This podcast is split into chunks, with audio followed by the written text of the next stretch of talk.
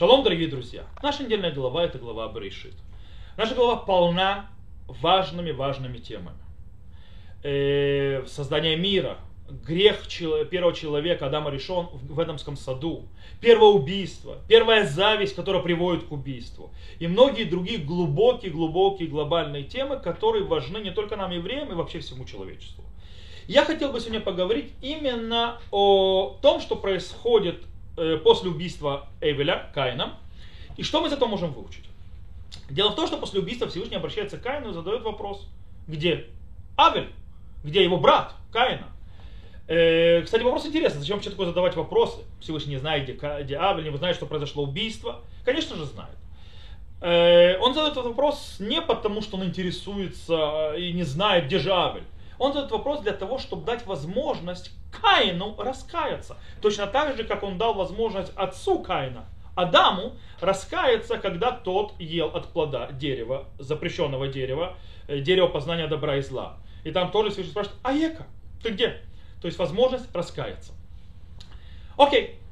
Э, Каин не использовал эту возможность. И отвечает Всевышнему.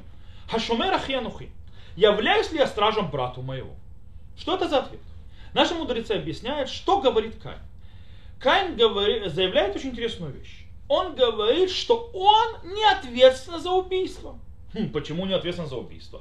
И потому что Всевышний что сделал? Всевышний создал его, Каина, то есть человека, с, плохими, с плохим началом, то есть да, с яцарим, то есть да, всевозможными ецар, то есть всевозможными э, плохими качествами, которые в нем есть изначально, и вожделениями, э, которые привели к убийству.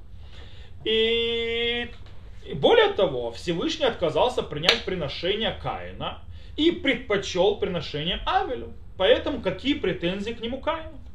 Он вроде бы ничего плохого не сделал, Всевышний виноват во всем. Кстати, то же самое пытался сделать и отец Каина. Он пытался обвинить, в конце концов, Всевышнего, потому, хотя он переваливал на свою жену. То есть, кто, почему Адам согрешил? Потому что женщина, которую дал Всевышний, дала ему этот плод. То есть, кто виноват, в конце концов, Всевышний э, выглядит не очень хорошо, правильно? Но по идее, если мы по-настоящему задумаемся, Каин вроде бы прав.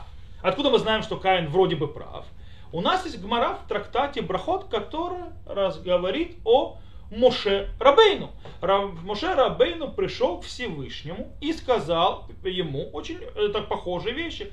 Вата сиботает либо махрони, то есть ты тот, кто направил их сердца в обратную сторону. То есть ты тот, кто привел народ Израиля к греху, ты Всевышний.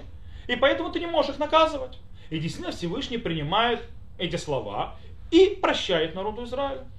Кстати, есть стих тоже Рахель Мивакает Банеа, то есть да, стих, который говорит, что Рахель опла- оплакивает своих сыновей.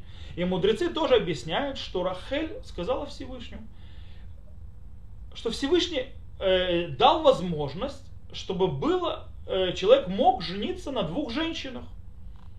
Рахель испробовал на своей, э, то есть на, на своей шкуре, как бы, как бы это сказать, э, испытала брак двух женщин, когда человек, которого она любила, женился на ее сестре. Из-за возможности жениться на двух женщин в конце концов. И по этой причине он, Всевышний, сделал так, что принес боль Рахель он принес вторую жену в дом Якова, то есть в принципе цара. Цара это вторая жена на иврите, а также цара это беда. А это беда Рахель. То есть в принципе таким образом, э, раз ты Всевышний создал возможность брака с двумя женщинами, ты не можешь жаловаться, что народ Израиля э, занимается идолопоклонством, занимается Авуда Потому что Авуда Зара ассоциируется, аллегория ее к чему? К цара, как вторая жена, то есть, да, которая несет беды. То есть как будто Всевышний первая жена, а э, э, Авуда Зара вторая жена у народа Израиля. То есть ты сделал ситуацию возможности многобрачия, так что ты тогда э, ты э, жалуешься Всевышний на то, что народ Израиля в конце концов поклоняется идолам. И тут тоже нам мудрецы рассказывают, что Всевышний принимает слова Рахель. И получается, по этим, по, по, потому что мы сейчас выучили, Каин прав. Таким образом, почему Всевышний не принимает слова Каина? Почему он его наказывает? То есть как бы наказывает тоже, конечно, ограничено. Он его не убивает, не уничтожает, ничего, но он, скажем так, дает, делает ему не самую сладкую жизнь. И, скорее всего, есть большая разница. Есть большая разница между тем, что заявляет Каин, и между тем, что говорили Рахель и Муше. В принципе, э, человек не может э, жаловаться и ссылаться на тот факт, что у него есть вожделение, плохие началы, тяга к тому, к иному, и третьему, десятому, пятнадцатому. Если у тебя, дорогой, есть плохое начало, у тебя есть вожделение, плохие качества и так далее, ты должен с ней воевать, ты должен их победить. О, иногда есть выходящие вон э, ситуации. Например, страшный голод и страшные войны. Как, например, во времена Ильяу. Э, кстати, прошу прощения, во времена Ильяу это э, то, что я сказал Муше, это не Муше, это Ильяу. Моше с Ильяу путаются, потому что есть очень много похожих вещей. Моше с Ильяу были на горе Сина и так далее. Так вот, э, во времена Ильяу был дикий, дикий голод во времена Ильяу был, э, были войны. По этой причине э, народ Израиля был, скажем так, в страшной ситуации. По этой причине надо им простить. То есть э, они ушли от тебя, но это была, скажем так, ненормальная ситуация. Или, например, э, ситуация с Рахель, когда в те времена было, скажем так, обманом жили все. Это было выходящее вон виды обмана которые произошли, когда Лаван а, а, обманул Якова, и как он обманул и так далее. В этих случаях по-настоящему тяжело обвинить человека, который оставляет пути Всевышнего. Но поэтому не можем, например, говорить ничего плохого о переживших катастрофу, которые перестали соблюдать Тору заповеди. Э, мы не можем э, прийти к ним и сказать, как так и так далее. То, что они пережили, непостижимо человеческому уму. То, что они пережили, это страшная боль, и по этой причине это выходящая вон ситуация. Но мы, да, можем прийти с претензиями к человеку, который не живет в такой сумасшедшей ситуации, и, скажем так, оставляет Тору и заповеди, оставляет нормальное поведение, ведет себя по-сходски и так далее. Ему нет оправдания он должен работать. То есть какое, что мы из этого учим? Мы учим очень простое правило.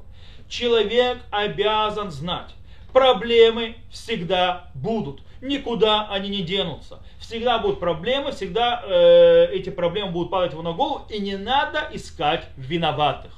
Человек должен искать виноватого в себе. Он должен э, искать, как воевать со своим плохим началом, воевать с ним и побеждать его. То есть, в принципе, то, что у человека есть вожделение, слабости и так далее, не является оправданием греха. То есть это не отговорка греха, они ничем не помогают. Человек должен воевать с своими слабостями и побеждать. Потому что если он это не сделает, он будет наказан. Точно так, как Каин. Поэтому я хочу пожелать, чтобы мы всегда могли справ... умели справляться с нашим вожделением, плохими тягами, с нашими слабостями, и мы всегда их побеждали. Всего вам хорошего, шаббат шалом, до новых встреч.